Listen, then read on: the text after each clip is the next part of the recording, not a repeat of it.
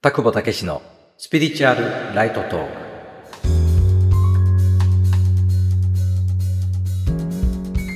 田久保武史です。このラジオは心理ど真ん中のスピリチュアル情報を日常に生かすヒントとしてお届けしています。今日は最近よく耳にするリスキリングについて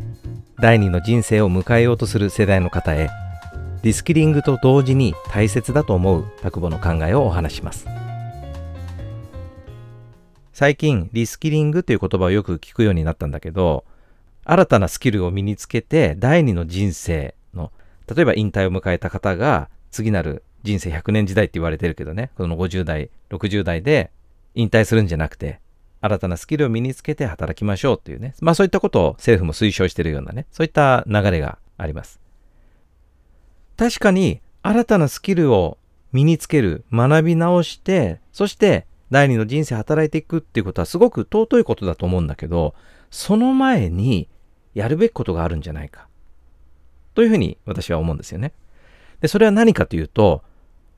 自分自身のリスキリングというか、まあ、このリスキリングという表現が適切かどうかわからないけど、もう一度己というものを見直す。自分を本当に知ってますか？という、その見直すいいタイミングなんじゃないかと。今、リスキリングっていう言葉にね、すごくそうだなって、そういうことがこれからの人生大切だなって思うタイミングに来てる方は、そのリスキリングの前に自分自身の己のリスキリングをする。じゃあ、この己のリスキリングって何かというと、例えて言うなら、自分はどんな形をしているのか。丸なのか、三角なのか、星型なのか。これどういう意味かというとね、知ると見えるっていうね、そういった法則がある。自分はこれこれこういう性質があって、こういう能力があって、こういうところで力を発揮できるんだということを知ってると、あ、だとしたらこういう技術を身につけたらいいかも。だとしたらこういうところで自分自身の力を発揮できるかもしれないということが見えてきたりするんです。そうではなくて、例えばこれをやるとこれからは儲かるよとか、そういうお金経済的なものに有効だからこのようなスキルを身につけようとかね、これからはこういうものが儲かるからっていう、それは悪いことじゃないんだけど、でもそこを主体としてリスキリングを学んだり、もしくは世間ではこういうことがいいと言われてるからといって、自分を知る前に経済的な繁栄や世間で言われていることやそういうことに対しての憧れ的なものを優先させた、その意識状態のまま、じゃあそのために何ができるか、何をリスキリングしようかというのではなくて、自分の形を知る。別の言い方をするならば、自分の性能とか性質とかを正しく知る。自分自身、己の生かし方を正しく知る。正しく知ると、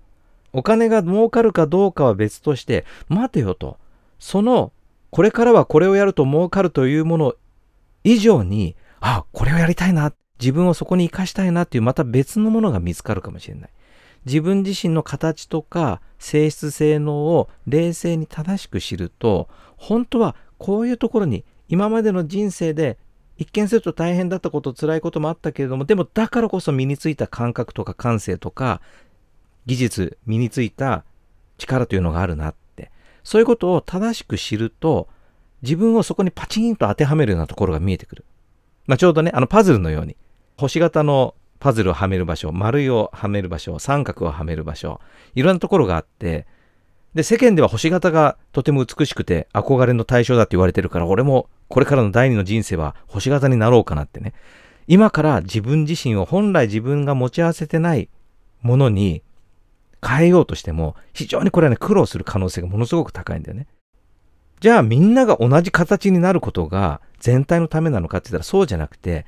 実は人が一人一人違うように自分にしかはまらない場所、自分にしかできない場所っていうのが必ずあるんだよね。それを知る前に世間ではこうだとか、これは儲かるとかというところに焦点を当てて自分を生かそうとすると、結局はこれからの第二の人生すらもまた迷いながら自分は一体どこでどうやって活かせるんだろうというふうになってしまう非常に危険性がある。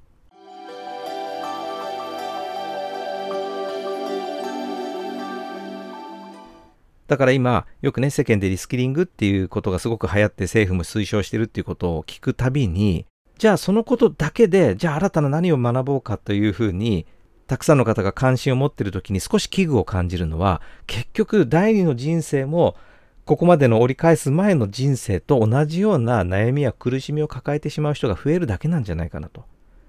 でもこれからは当然体力的なものとかは今までとは違ってくるし、そういう意味では本当に自分を活かせる喜びとか、本当に自分自身の性質、性能というものを正しく知っておかないと、エネルギーも持たないし、モチベーションも湧いてこないし、結局迷いながら後半の人生も終えてしまうのはもったいないんじゃないかなと。自分を知りましょう。己を知りましょう。自分の形を、自分の性質を知って、知った上で、あ、ここだこういうところに活かせるかもしれない。こういうところこそ、このような分野こそ、今までの人生があったからこそ、大変なことも、もちろんいいこともあったけど、でもその全てをこのために生かすための今までの人生だったんだなと、すごく納得して、自分の役割を自覚して、そして喜びとともに少しでも皆さんのためにお役に立つとか、全体のためにね、寄与する生き方、そういうね、本当の意味での役割のパワー、もうまさに使命のパワー、ミッションパワーって言ったりするんだけど、そういうパワーに支えられて、これからの第二の人生、リスキリングというものに向き合っていただくことがすごく大事なんじゃないかなっていうことをね、最近思うんですよね。今日のお話は以上です。参考になりましたら、いいねやコメントでお伝えください。また、チャンネルのフォローもお願いします。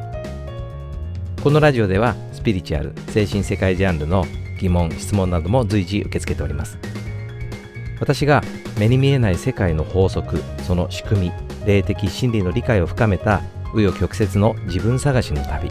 そこから見出した本当の自分普遍意識を悟る方法はブログ記事や無料のメールセミナーで公開しておりますのでご興味がありましたら概要欄からチェックしてお読みください。それでは次回の放送をお楽しみに。ありがとうございました。